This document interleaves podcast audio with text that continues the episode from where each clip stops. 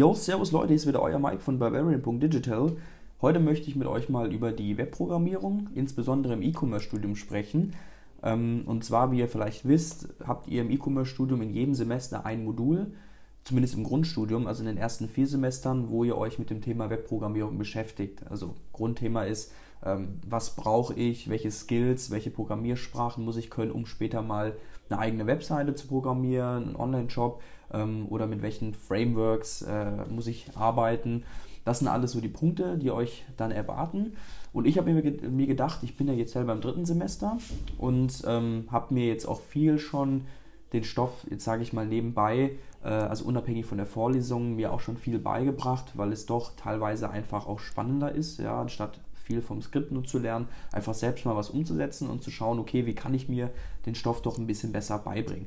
Und da habe ich mir gedacht, gebe ich jetzt euch, also den Erstsemestern unter euch oder all denjenigen, die sich einfach für das Thema Webprogrammierung interessieren, ähm, ein paar Tipps mit an die Hand, wie ihr euch den Stoff auch sehr gut bei, selber beibringen könnt zu Hause.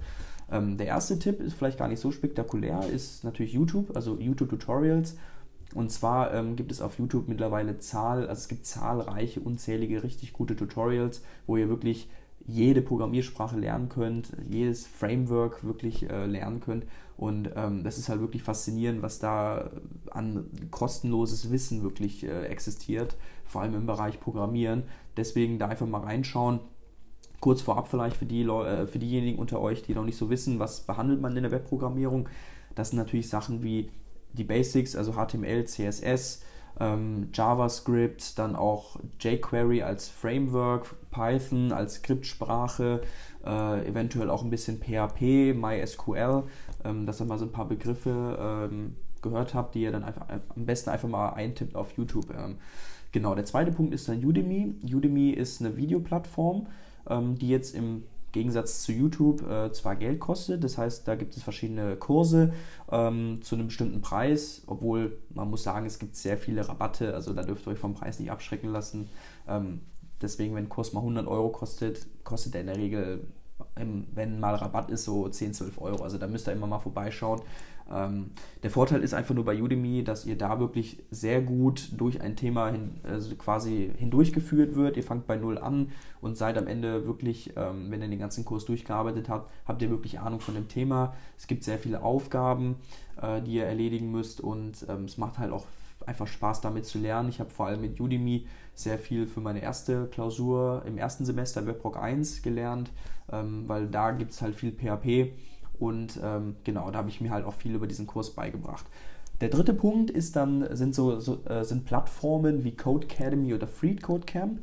Da habt ihr den Vorteil, dass ihr direkt im Internet lernt zu programmieren, also im Browser quasi. Ihr habt Tutorials oder kurze Einführungstexte zu einem bestimmten Thema und müsst dann direkt ein paar Aufgaben selber programmieren im Browser und seht dann direkt, ja, habe ich es richtig gemacht oder nicht, wo sind Fehler und das ist eigentlich auch somit der schnellste Weg, ja, weil sich nur etwas anzuschauen, ist zwar fürs Verständnis gut, aber man noch besser ist es halt wirklich selber mal den, den Code zu schreiben. Ja, das merkt man halt dann richtig. Nur wenn man es in der Theorie verstanden hat, kann man es in der Praxis noch nicht unbedingt.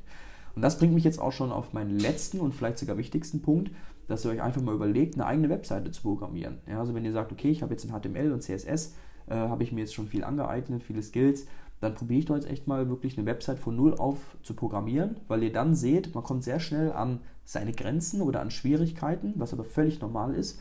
Und man auch da lernt, okay, ich komme jetzt an dem Thema nicht weiter, was mache ich jetzt? Da jetzt auch wieder, ich kann YouTube nutzen oder ich nutze halt vor allem natürlich Google, weil es sehr viele gute Portale gibt, ähm, wo ihr dann zu bestimmten Problemen äh, auch Erklärungen äh, bekommt. Und so kommt man einfach auch so ein bisschen, sage ich mal, in den Flow rein, auch eines Entwicklers weil ein Entwickler muss nicht alles wissen, aber er muss halt wissen, dass oder er muss halt er muss halt gut darin sein, schnell quasi seine Fehler zu verbessern, sage ich mal, wenn man an einem Punkt nicht weiterkommt.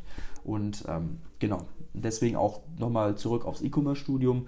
Ähm, wenn ihr die Tipps wirklich mal umsetzt, äh, dann habt ihr da überhaupt keine Probleme und entdeckt vielleicht sogar auch äh, Spaß ja, an der Programmierung. Und ähm, ja, das soll es auch schon gewesen sein. Äh, ich hoffe, euch hat die Folge gefallen. Ich wünsche euch noch eine schöne Woche. Bis zum nächsten Mal. Ciao.